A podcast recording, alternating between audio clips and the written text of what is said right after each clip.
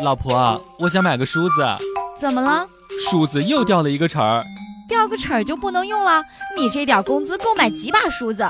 我的化妆品都快见底了，你知不知道？这个齿儿是最后一个了。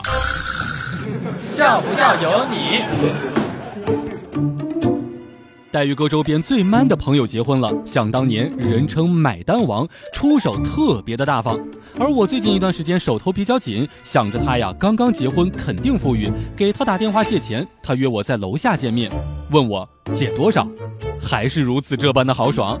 我就跟朋友说，那先借一百块钱吧。他掏出来了一把的硬币，放在花坛上面，认真的数，一、二。三四，数着数着，抬头问说：“哎，你借多少来着？”我含着泪说道：“算了，兄弟，你留着用吧，多保重呀。”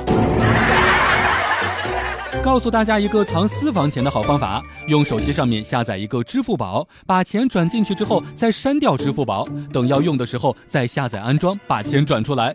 这个呀，比存在卡里面把卡丢掉什么的要高明多了，而且保证不会被发现。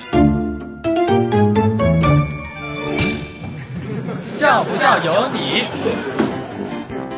早上的时候发现手机停机了，准备交费的时候，不知道哪一个好心人给我充了两百块钱。我正在开心着呢，哥们儿给我打电话说，老婆查私房钱没地方藏了，给你充了两百块钱话费，过两天可得记得还给我啊。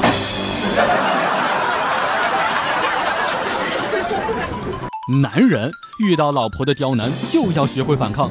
我老婆在我刚结婚的时候也卡我的零花钱，每天给我十五，而我呀据理力争，以死相逼，把零花钱升到了二十块钱每天。